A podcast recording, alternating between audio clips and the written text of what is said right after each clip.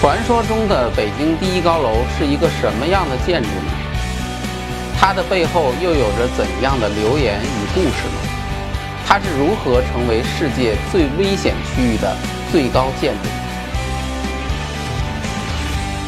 欢迎收看《建筑三百秒》，我是建筑师高强。尊是一种我们中国古人用来盛酒的一种容器，比如说从小呢我们就知道的四羊方尊。而今天呢，北京的最高楼将以尊的形式出现，号称是中国尊。今天呢，我们就来讲讲中国尊的故事。中国尊呢，现在已经是北京最高的建筑了，虽然还是个半成品，但是因为太高了，五百二十八米，比第二名国贸三期整整高出一百九十八米，所以还没盖完就已经把其他高楼踩在脚下。这个建筑呢是由中信集团开发，计划投资二百四十个亿，未来作为中信的总部所在地。中国尊项目从一开始就引起了全北京的关注，主要的原因不仅因为这是北京最高建筑，位于 CBD 的核心区，而且呢，当年中国尊的土地拍卖也很不同寻常。当年的拍地和以往不同，当时呢，连同中国尊地块一共十二块地。也是北京 CBD 核心区最后十二块宝地一起拍，而且竞拍的开发商必须要求你是先做规划方案才能参与拍地，这个跟以前是不一样的。因此当时首先进行的是规划竞标，结果呢，最后是有六十一家开发商带了两百八十多个规划方案一起来竞标，号称是史上最庞大的土地竞标。后来有人粗算了一下。这次方案投标的成本可能就在两亿左右，那是相当的惊人。竞标的结果呢，是当时中信率领的设计团队被评为了第一名。这个团队是谁呢？包括了一北京院，还有英国的 TFP 建筑设计公司，就是特瑞法雷尔，美国的 KPF，还有永远离不开的奥雅纳。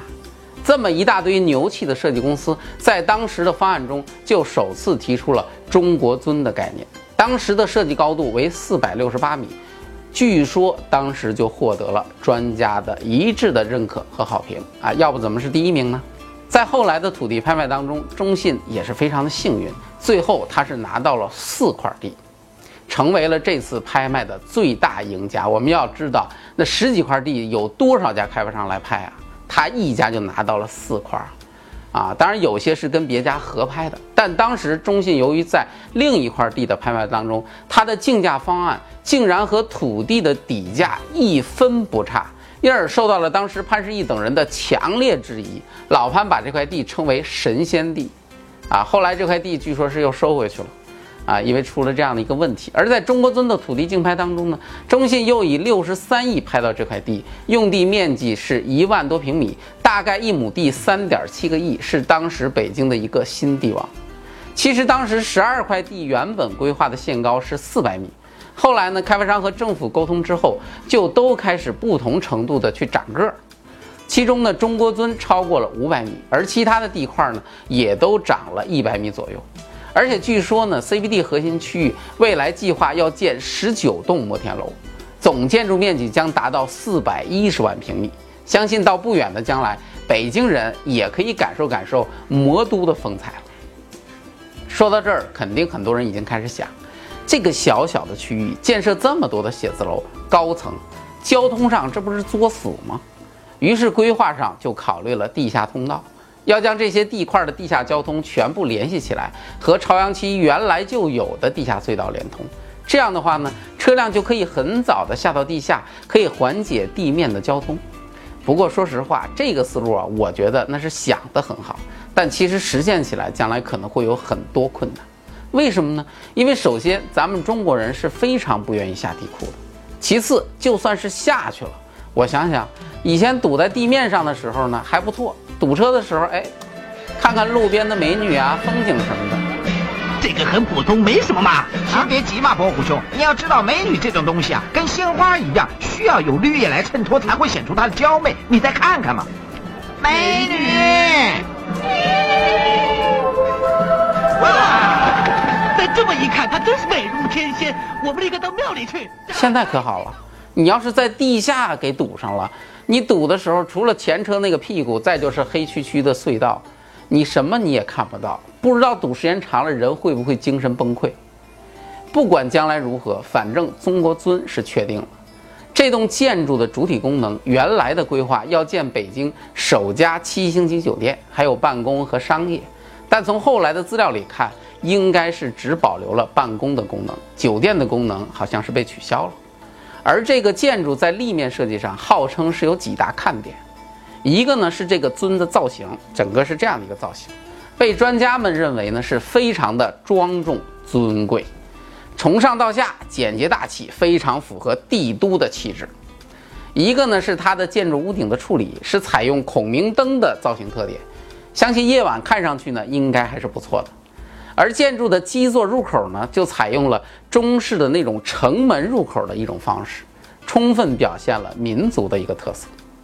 另外呢就是外立面玻璃幕墙上的那些纹理，自上而下的那种菱形的肌理。据说呢是源于中国的传统器皿竹器，啊，总之呢，中国尊的造型设计啊，基本上就是你去看评论，没听到什么太多不好的评论，似乎是真正做到了雅俗共赏，老幼皆宜。而在平面上呢，这个建筑最大的特点是内部几乎是一个无柱空间，它是在四个角上设置了四个巨型柱，其实这个跟环球是很像的。他不找的 KPF 来做咨询嘛，来进行结构支撑。因此，建筑内部呢没有明显的柱子，这个在首层的空间当中呢表现很突出，就是整个大堂是一个无柱空间。但是那个首层的平面啊，说实话也不知道是谁的主意，它采用的是一种类似于九宫格的那种对称方式进行布置，一个十字形的轴线贯穿了建筑。我估计，要是哪个风水先生看到了，肯定要大批特批，因为这个一层太通透了，这分明就是一个散财的一个平面布局嘛。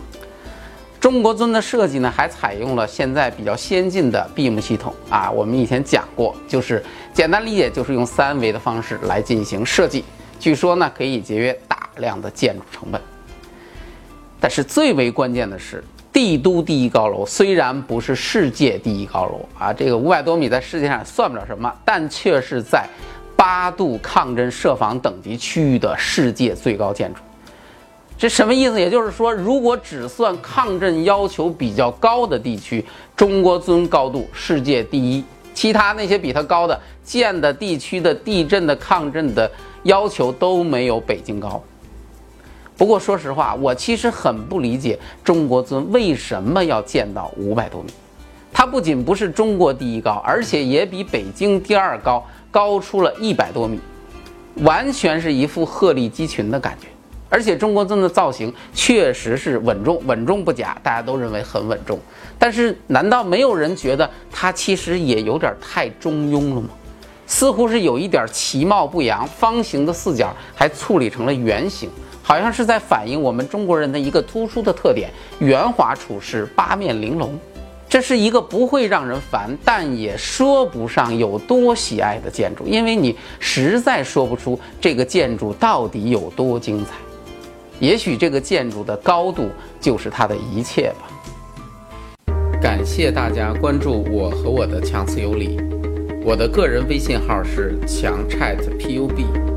新浪微博的名字是建筑师高强，我愿意和每一位支持我的人成为好朋友。微信关注“强词有理”公众号，您就可以第一时间看到我们的最新节目。另外，现在今日头条、优酷、搜狐等各大媒体平台，“强词有理”都已进驻，欢迎大家持续关注。